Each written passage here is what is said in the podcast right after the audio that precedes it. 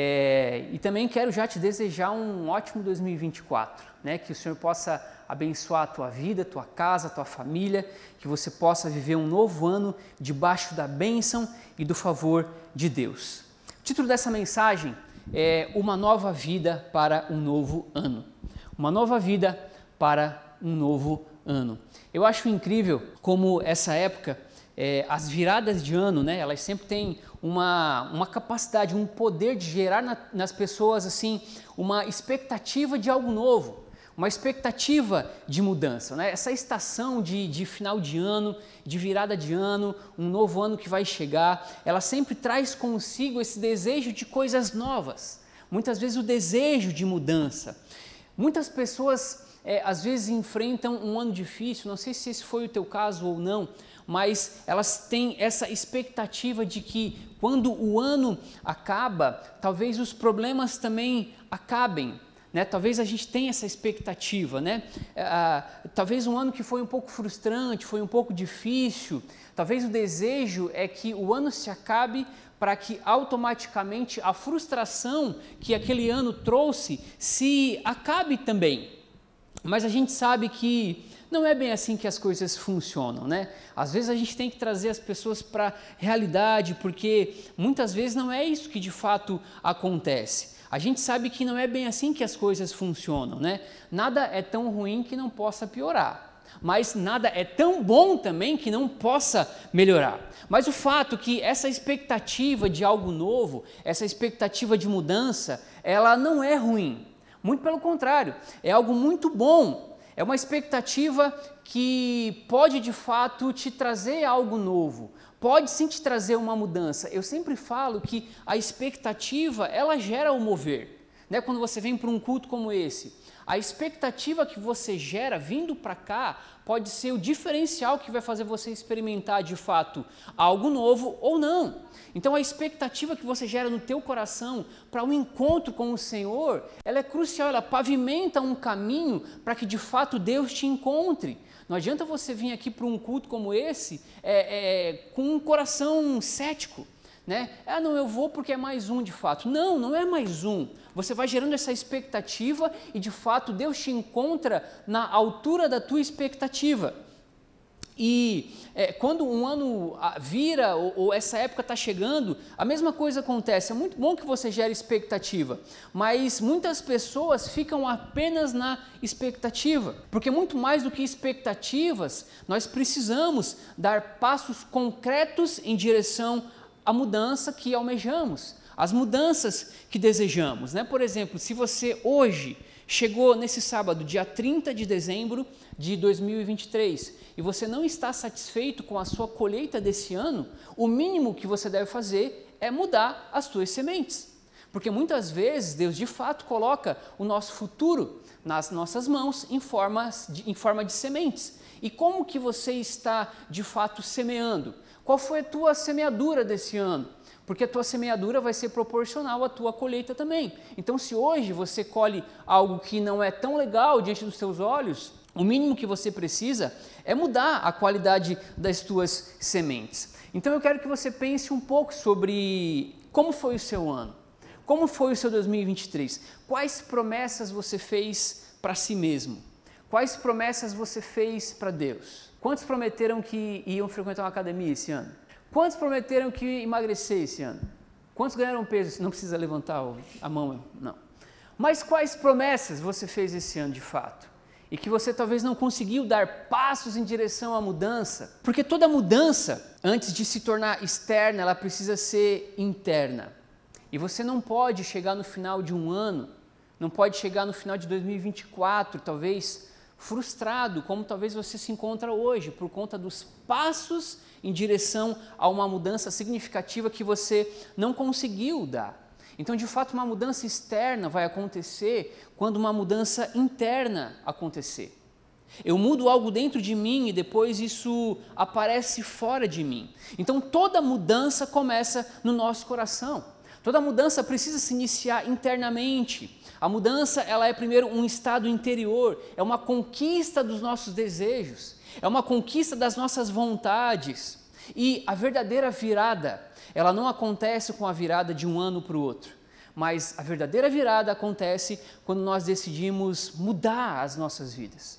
Quando nós decidimos dar passos em direção à mudança, quando nós decidimos de fato ter atitudes diferentes, é quando nós temos a disposição de clamar a Deus por mudanças, mas não ficamos apenas no clamor, nós clamamos, mas damos passos em direção a uma mudança completa damos passos concretos em direção a essa mudança. E nada é mais poderoso do que uma decisão de mudança. Nada é mais poderoso do que decidir de fato mudar. Uma das coisas mais poderosas que Deus colocou nas nossas mãos é o poder de decisão, é o poder de decidir, de falar sim para algumas coisas e falar não para outras coisas. Você tem o poder nas suas mãos de escolher o caminho da bênção ou o caminho oposto.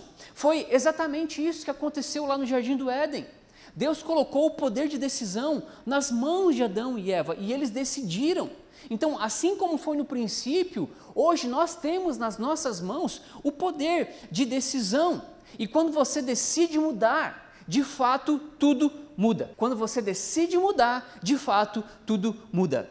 E para a gente fechar esse ano, nesse nosso último culto aqui, eu quero te entregar alguns princípios de mudança, alguns princípios que são chaves para você iniciar um novo ano, mas para você de fato decidir é, dar um ponto de virada na tua jornada, dar um ponto de virada na tua vida, para que você possa se comprometer com uma mudança de dentro para fora, para que você se coloque em movimento, para que você viva em 2024 todos os planos e propósitos de Deus para a sua vida, para que você se torne de fato um testemunho do amor de Deus nessa cidade, na sua família, no seu trabalho, aonde Deus tem te inserido. Então eu quero te entregar alguns princípios para você viver um novo ano de fato com algo novo, não apenas esperando o ano mudar, mas você de fato decidindo mudar. E o primeiro princípio que eu quero compartilhar com você, para você de fato decidir debaixo da bênção do Senhor, para você de fato viver algo novo, é, primeiro, receba com fé o presente da salvação. Receba com fé o presente da salvação. Através da fé, você consegue se apropriar desse presente que Deus te entregou, que é a salvação. A salvação, ela é de fato um presente é um presente que nós recebemos através da graça de Deus. A graça de Deus é aquilo que você merece, aquilo que Deus te deu sem você merecer. graça é isso. É você receber algo sem que você merecia esse algo. E a salvação é exatamente esse presente que nós recebemos através da graça de Deus não merecíamos, mas a graça de Deus nos alcançou, a graça de Deus nos cobriu e hoje nós recebemos. Então significa que nós podemos hoje nos render à obra de Cristo que é perfeita e completa. Efésios 2, 8 e 9 vai dizer: Pois vocês são salvos pela graça. Então nós somos salvos pela graça, a graça nos alcançou por meio da fé. E isso não vem de vocês, ou seja, não vem de nós, é dom de Deus, não por obras, para que ninguém se glorie. Ou seja, nada do que nós podemos fazer, nada do que poderíamos fazer, podia de fato nos trazer esse grande presente que é a salvação. Nós não poderíamos fazer absolutamente nada para obtermos esse presente chamado salvação. O abismo criado pelo pecado o abismo criado pelo pecado é, foi tão grande, tão, a proporção era tão enorme que somente Jesus foi capaz de se tornar o elo de conexão entre o homem e Deus. E através de Jesus nós podemos novamente estar em paz com Deus. Nós podemos acessar a Deus sem nenhum outro mediador. Irmão, isso é incrível, porque você pode ter acesso a Deus hoje sem a intermediação de ninguém. Você não precisa de mim para acessar a Deus. Você não precisa de um pastor. Você não precisa de um líder religioso te apontando o caminho até Deus. Jesus apontou esse caminho. A Bíblia diz que Jesus é o caminho, é a verdade, é a vida. Então hoje, através de Jesus Cristo, você tem livre acesso a Deus. O mesmo acesso que eu tenho como pastor, você tem também. Então você não depende de mim.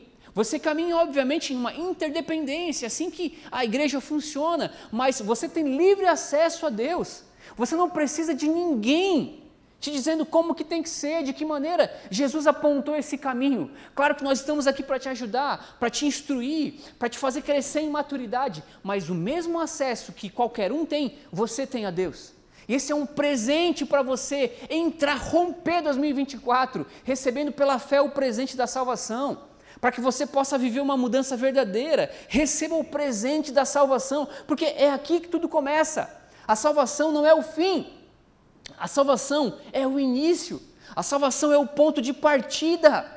Sabe, Deus não te dá esse presente para que você se conforme como as coisas estão e você espere apenas para ir para o céu. Não! Na verdade, você recebe o presente da salvação e você começa a viver esse presente aqui e você começa a viver o céu na terra. Por isso que Jesus orou que a vontade de Deus seja feita aqui como é no céu. É assim que nós vivemos, fazendo a vontade de Deus aqui como é no céu, ou seja, trazendo o céu para a terra, para a nossa realidade, para o nosso dia a dia. Então a salvação é o ponto de partida. E a maioria das vezes que a palavra salvação aparece no Novo Testamento, no original grego, tem a conotação de uma ação contínua, uma ação de continuidade, uma ação que começa e não termina. Por isso que o apóstolo Paulo, quando ele fala aos Filipenses, ele diz: desenvolvei a vossa salvação com temor e tremor. É a vida de Cristo que eu recebi e eu permito que essa vida de Cristo seja expandida em mim e transborde através de mim. Romanos 6, 23 vai dizer: Pois o salário do pecado é a morte. Então, o pecado conduz à morte. Aquele abismo que existia antes entre Deus e o homem era um abismo de morte espiritual, mas o dom gratuito de Deus é a vida eterna em Cristo Jesus, o nosso Senhor.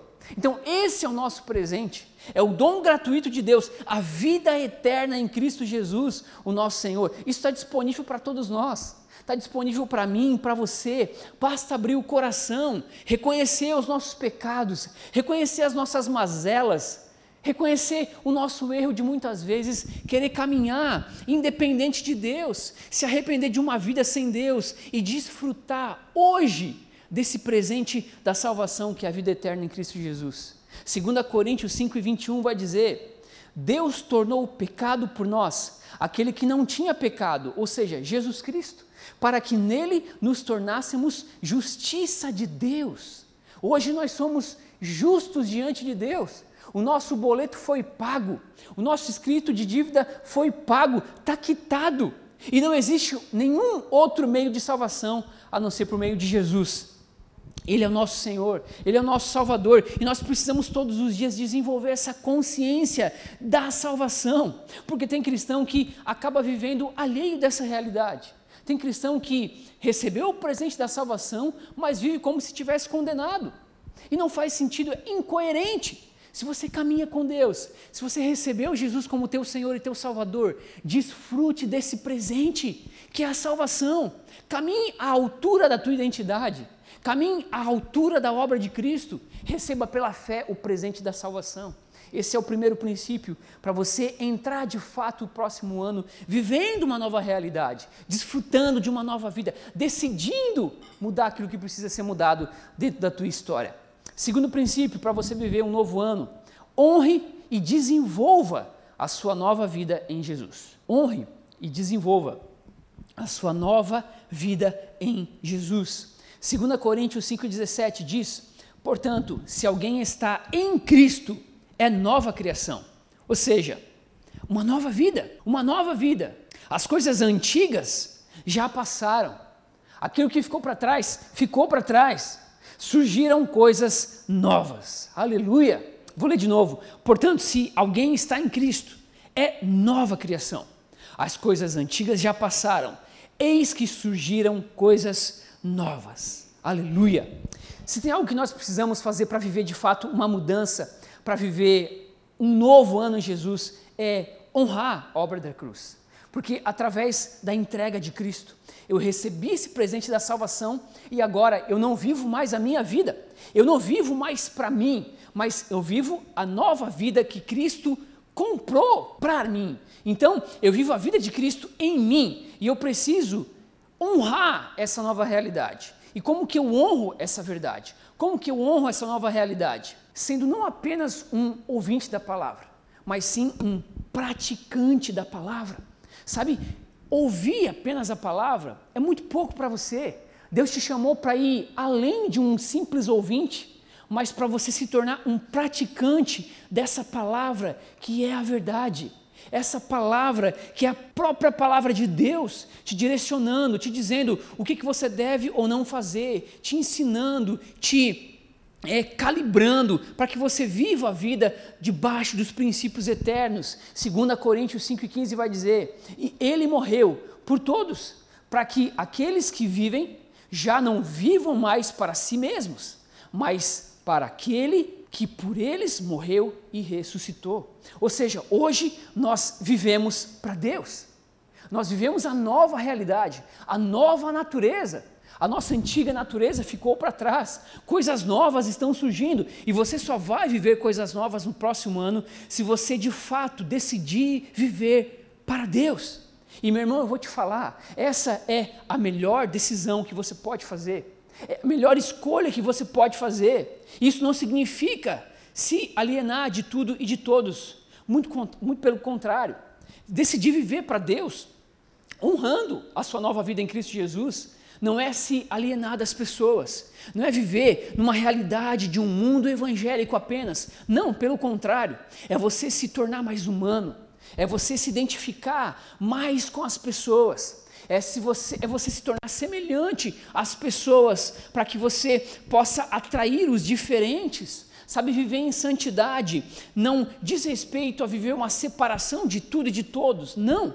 A santidade, sim, é uma separação, mas é uma separação do pecado. Não é uma separação das pessoas, porque a pessoa mais santa que já pisou nessa terra é Jesus Cristo. E ele tinha um poder de atração como ninguém, como ninguém. Sabe, ele atraía as crianças, ele atraía os jovens, os adultos, os idosos. E o mesmo poder de atração que estava em Cristo Jesus precisa estar em cada um de nós. Nos separamos do pecado, sim, isso é santidade, para que a gente possa se aproximar das pessoas. Claro que com sabedoria você vai cuidar do teu ambiente interno. Então você sabe é, quais ambientes você pode ou, ou, não pode frequentar, deve ou não deve frequentar, aquilo que te faz bem ou não faz bem. Mas a tua santidade é para que pecadores possam ser atraídos até a tua presença, para que você possa encaminhá-los a uma limpeza de fato de todo o pecado, para que você possa atrair essas pessoas para o mesmo amor que um dia te atraiu. Essa é a verdadeira santidade. Sabe, ela não nos afasta das pessoas, mas ela nos aproxima das pessoas, para que nós possamos aproximar as pessoas de Cristo Jesus. Essa é a verdadeira santidade. É se tornar mais semelhante a Jesus todos os dias. E é dessa forma que eu honro a minha nova vida em Jesus. Entenda algo: Jesus se fez semelhante aos homens para que os homens sejam semelhantes a Ele. Jesus se fez semelhante aos homens para que eu e você hoje pudéssemos nos tornar mais parecidos com Ele, mais semelhantes a Ele. Então, esse é o segundo passo para que você viva uma nova vida em um novo ano. Honre e desenvolva a sua nova vida em Jesus. Terceiro, viva para cumprir os propósitos de Deus. Viva para cumprir os propósitos de Deus. Sabe, entenda algo. Ter sucesso é muito diferente de ter propósito. Entenda, é fracasso ter sucesso onde Deus não tem propósito. É fracasso ter sucesso onde Deus não tem propósito. Nem todo mundo que possui sucesso possui propósito, mas quem vive por um propósito sempre terá sucesso. Eu vou repetir isso para você. Nem todo mundo que possui sucesso possui propósito, mas quem vive por propósito sempre terá sucesso. Não adianta a gente ser cheio de resultado e vazio no espírito. Não adianta a gente entregar resultado de tudo quanto é lado, mas não ter propósito nisso. Efésios 2 e 10 vai dizer: Porque somos criação de Deus, realizada em Cristo Jesus, para fazermos boas obras, as quais Deus preparou de antemão para que nós as praticássemos. Ou seja, existe um propósito, existe um porquê Sabe, eu, eu, quero aperfeiçoar isso, talvez nesse início de ano ou ao decorrer do próximo ano, quero fazer essa série de mensagens aqui, uma vida com propósito. Por que, que você está nessa terra? Talvez é, é a pergunta mais feita. As pessoas se questionam, as pessoas vivem numa crise de propósito, crise de identidade. Por que, que Deus me criou? Por que, que eu estou aqui? E eu quero fazer uma série para responder essas perguntas que tantas pessoas fazem, para que você entenda que você foi criado por Deus e para Deus para que você entenda que Deus te criou com um propósito e para um propósito.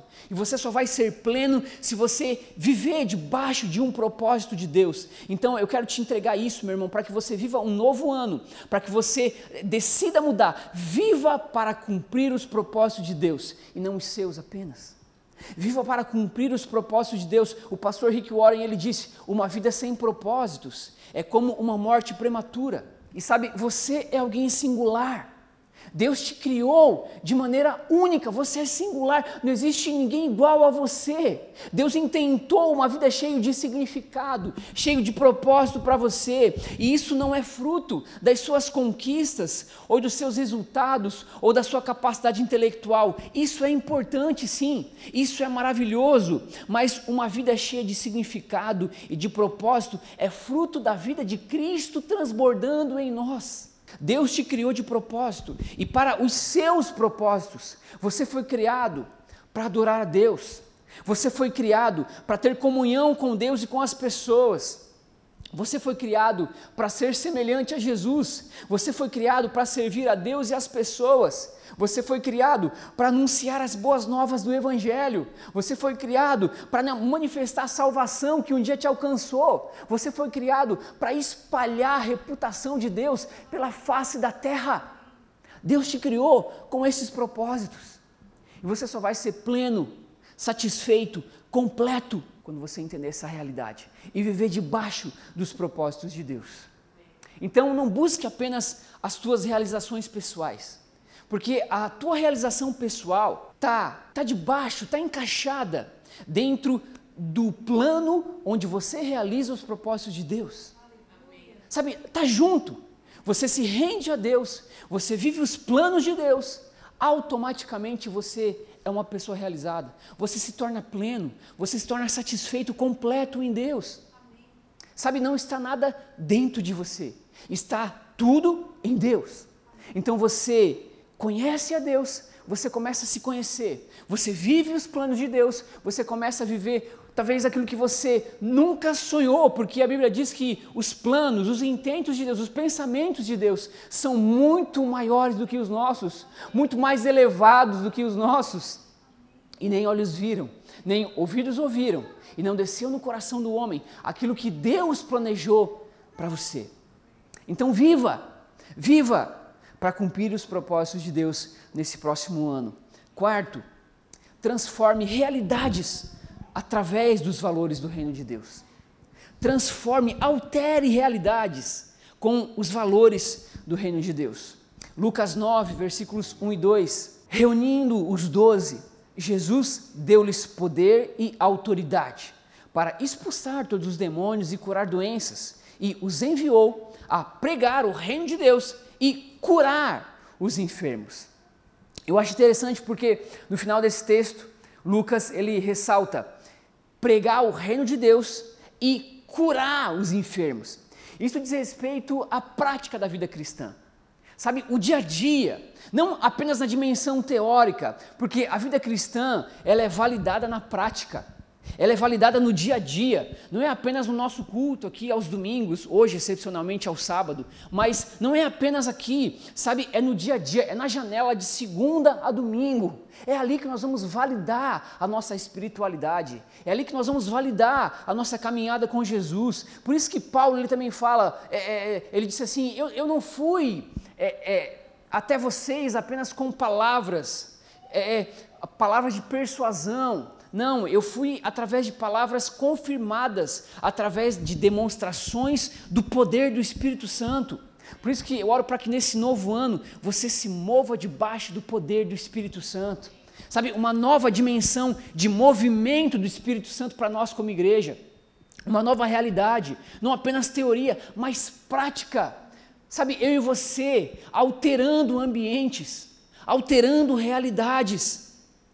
Eu oro para que você viva um novo ano debaixo do mover do Espírito Santo. Não tenha receio de orar por um colega de trabalho, por exemplo. Não tenha receio de afirmar que Jesus é a resposta para os problemas do mundo. Não tenha receio de abraçar alguém e dizer que é Jesus abraçando essa pessoa. Não tenha receio de liberar uma palavra que pode mudar o destino de uma pessoa. Não tenha receio de liberar uma palavra que pode mudar o dia de alguém. Altere realidades através dos valores do reino de Deus. Não tenha receio, não tenha medo de trazer ordem aonde o caos está imperando. Não tenha receio de ser luz aonde as trevas elas insistem em operar. Não tenha medo de trazer esperança a um ambiente que é cercado por desesperança. Meu irmão, Jesus te alcançou. Você tem o presente da salvação. Altere realidades. É para isso que você está aqui nessa terra ainda.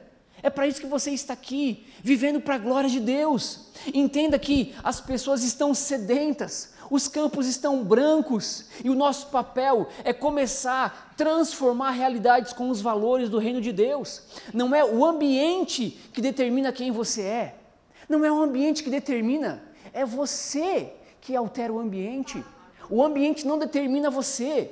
Você pode trabalhar em um lugar que seja é, altamente hedonista, enfim, mas você escolhe ser diferente lá dentro. Lá dentro. É para isso que você está lá. Você pode ter familiares que ainda não conhecem a Jesus. Você não precisa se afastar desses familiares, não. Você pode muito bem estar lá dentro, mas você escolhe ser diferente lá dentro. Você escolhe ser sal e luz lá dentro. Você escolhe influenciar o ambiente e não ser influenciado. Isso em qualquer ambiente, no teu trabalho, na faculdade, na escola, dentro de casa, você altera o ambiente. A chave para alterar os ambientes está nas tuas mãos. Onde você entra, é Deus Pai, Deus Filho e Deus Espírito Santo entrando com você. A vida cristã é isso. Você recebe, você celebra, mas você reparte também. Eu creio que você vai ser um ativador de coisas novas na vida das pessoas no próximo ano. Você vai começar a ativar coisas novas nas, nas, na vida das pessoas que te cercam, na vida das pessoas que estão ao seu redor, porque muitas pessoas elas vão para um ano novo, mas sem o novo de fato. Agora você carrega o novo, você carrega Jesus, você carrega aquele que pode de fato trazer coisas novas aquele que pode de fato mudar realidades. Então você vai ser um ativador de coisas novas na vida das pessoas. Nós não fomos salvos apenas para escapar do inferno, nós fomos salvos para saquear o inferno e levar milhares de pessoas a um encontro poderoso com Jesus, o nosso Salvador. João 4,35: Vocês não dizem daqui a quatro meses haverá colheita? Eu lhes digo: abram os olhos e vejam os campos eles estão maduros para a colheita. Aleluia! Sabe, nós vivemos na geração da colheita. O nosso trabalho não foi semear. Hoje nós desfrutamos de uma colheita. Então nós vamos realizar essa colheita. Os campos estão brancos. Nosso papel é ir em direção à colheita e de fato colher, viver a colheita. Eu creio que como igreja nós viveremos um ano de grande colheita. 2024 será um ano de grande colheita para a verdade Floripa. Eu creio nisso. Eu finalizo com o quinto e último ponto para você viver de fato um novo ano. Caminhe com Deus todos os dias. Caminhe com Deus todos os dias. Não é apenas um dia, não é apenas uma semana, não é um mês, mas são todos os dias. É o ano inteiro. Eu olho para a história de Noé e a Bíblia diz que Noé era um homem que andava com Deus. Eu quero extrair esse princípio de caminhar com Deus todos os dias, justamente dessa história. Deixa eu ler alguns versículos com você.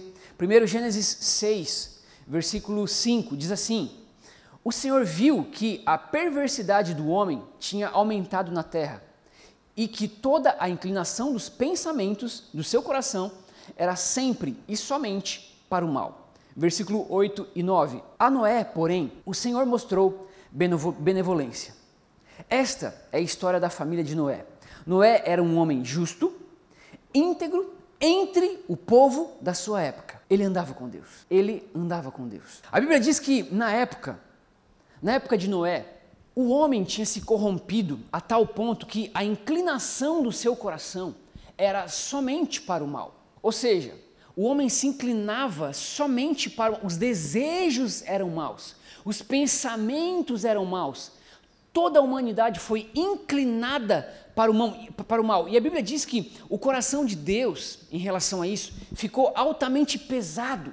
O coração de Deus ele foi cortado pela postura do coração do homem, por conta desse contexto que existia lá na época de Noé.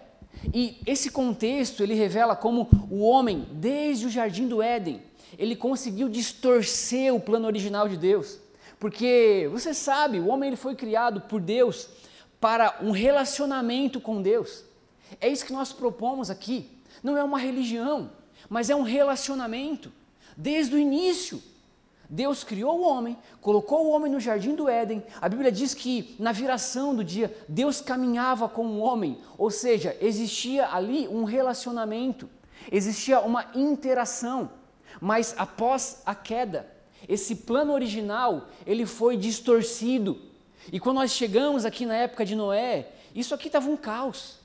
A Bíblia diz que o coração do homem se inclinava não para a vontade de Deus, não para o amor de Deus, não para ser amado por Deus, mas era uma inclinação voltada para o mal.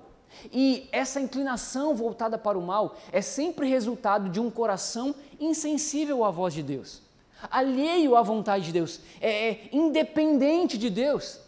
Esse é o resultado, porque nós precisamos aprender que a linguagem de amor a Deus é obediência. João 14,15 diz: Se vocês me amam, obedecerão meus mandamentos. Então, a linguagem de amor a Deus é obediência. Eu não comunico que amo a Deus falando, com palavras apenas, mas eu comunico através das minhas atitudes, através da minha obediência aos seus mandamentos. E a geração de Noé era uma geração corrompida, dominada pelo pecado. E eu vou te falar uma coisa: a nossa geração não passa muito distante da geração de Noé. Em muitos aspectos, a nossa geração se parece com a geração de Noé. É, é só você ver as notícias trágicas, todos os dias.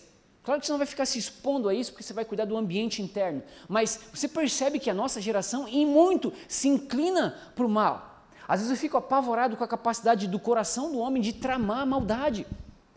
Pai contra filho, filho contra pai, é uma coisa terrível. Então, é, tudo isso nos mostra que muitas vezes o nosso contexto ele se assemelha com o contexto de Noé. Então, a Bíblia vai relatando que diante dessa situação, diante da humanidade estar corrompida, da distorção do plano original, Deus decide por misericórdia, ok?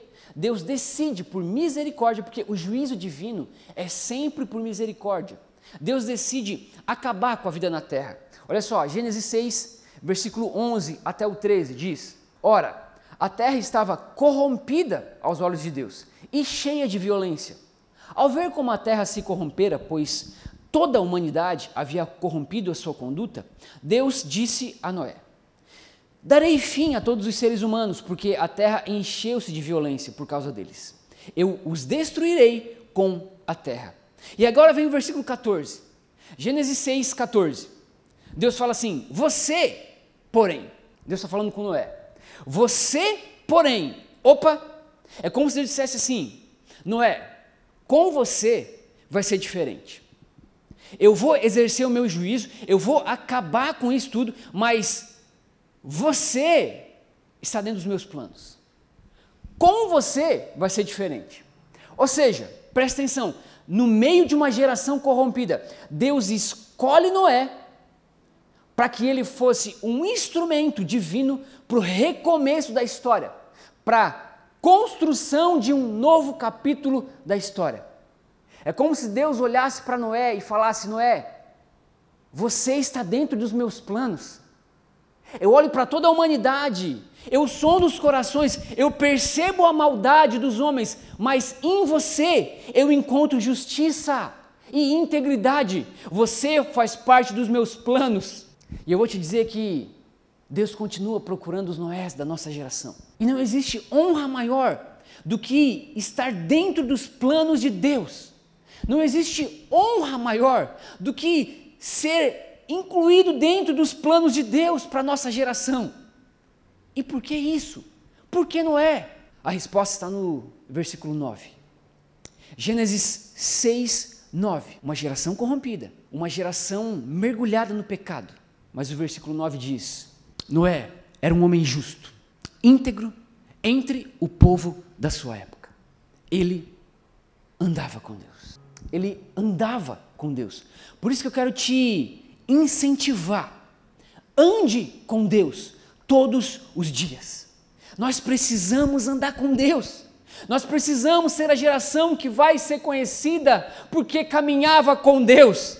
Precisamos ser a geração que vai andar com Deus todos os dias. Nós precisamos de homens e mulheres que não vão esquecer o Senhor em cada esquina. Precisamos de homens e mulheres que andem com Deus todos os dias. Pessoas que caminhem sendo sal e luz dessa terra. Pessoas que sabem que o mundo é mau, mas escolhem caminhar em justiça, integridade. Pessoas que andam de fato com Deus. A Bíblia diz que Joé, é, Noé era justo e íntegro. Justo é aquele que é correto na sua conduta aquele que caminha em retidão. E a Bíblia diz que ele era íntegro. Íntegro vem da palavra inteiro. Então ele era inteiro e ele não era apenas íntegro. A Bíblia diz que ele era íntegro entre o povo da sua época, ou seja, entre uma geração corrompida. Percebe como a, a nuance social ou sociológica não foi capaz de corromper um homem como Noé. O ambiente não foi capaz de corromper o coração de Noé. Por quê? Porque ele decidiu andar com Deus. Então, ele não era apenas íntegro, mas ele era íntegro entre uma geração que não era íntegra, entre uma geração corrompida. E esse é o grande lance.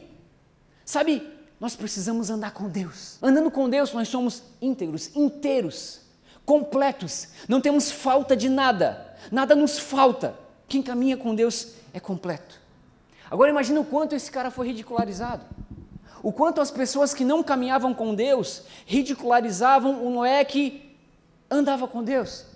Questionavam o Noé que construía uma arca, um, um louco, um, um, alguém que está fora de si. Não, mas ele caminhava com Deus. Porque quando você anda com Deus, não importa a opinião das pessoas, não importa o que as pessoas dizem a seu respeito, porque você anda com Deus e você sabe que o melhor é sempre obedecer a Deus, é colocar em prática aquilo que Ele te falou, aquilo que Ele te pediu, e toda recompensa é gerada por uma obediência. Toda recompensa é gerada por uma obediência.